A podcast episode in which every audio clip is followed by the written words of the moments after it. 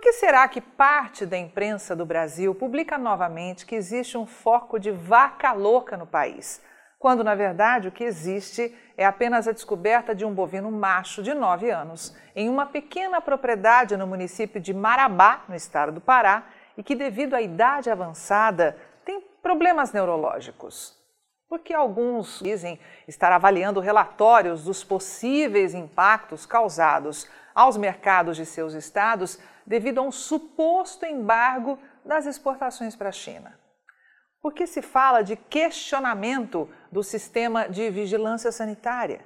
Por que será que, como de praxe, a comunicação é feita à Organização Mundial de Saúde Animal? E amostras são sempre enviadas para o laboratório referência da instituição em Alberta, no Canadá, que invariavelmente confirma que se trata de apenas mais um caso de bovino velho com problemas neurológicos.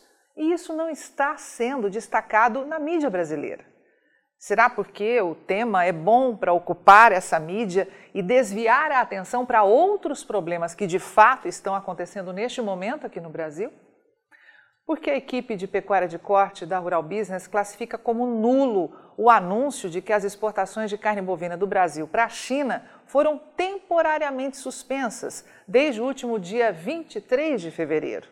É simples, porque a China, meu amigo, é um anão quando o assunto é demanda da carne bovina disponibilizada anualmente no Brasil, já que nos últimos cinco anos comprou, em média, apenas 10% do que se produz aqui neste país. Infelizmente, em pleno ano de 2023, ainda tem gente no mercado que desconhece o fato de que a China não tem poder para mexer nos preços da arroba aqui no Brasil. Infelizmente, ainda hoje tem gente que acredita que o mercado interno não absorve rápido as compras anuais, semestrais ou mensais dos chineses no Brasil. Se todo esse teatro mercadológico durar um, dois, três meses e caso essa carne bovina não chegue à China e supostamente fique aqui no Brasil, que nunca acontece, pode ter certeza, isso não mexeria em nada com o mercado interno, já que se a suspensão das exportações durar 30 dias, o gigantesco mercado consumidor brasileiro absorve essa carne em apenas cinco dias.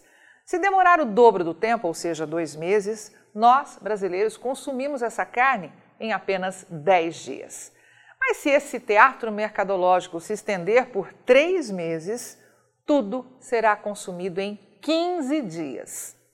Na verdade, é que esse tipo de notícia de alto embargo para carne bovina só impacta mesmo o bolso do produtor, já que é uma estratégia que vem sendo usada historicamente para baixar o preço da arroba e nunca as exportações, e menos ainda o valor da carne bovina vendida aqui no mercado interno.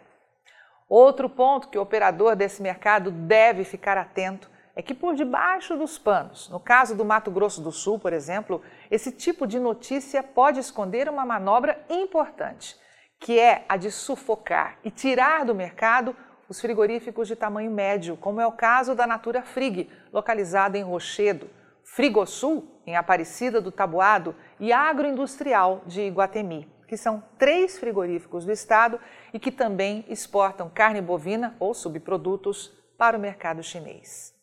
Mais detalhes sobre este assunto serão apresentados na análise de mercado desta terça-feira, 28 de fevereiro. Mas você já sabe que é somente para os assinantes de uma das plataformas de informação diária de mercado aqui da Rural Business.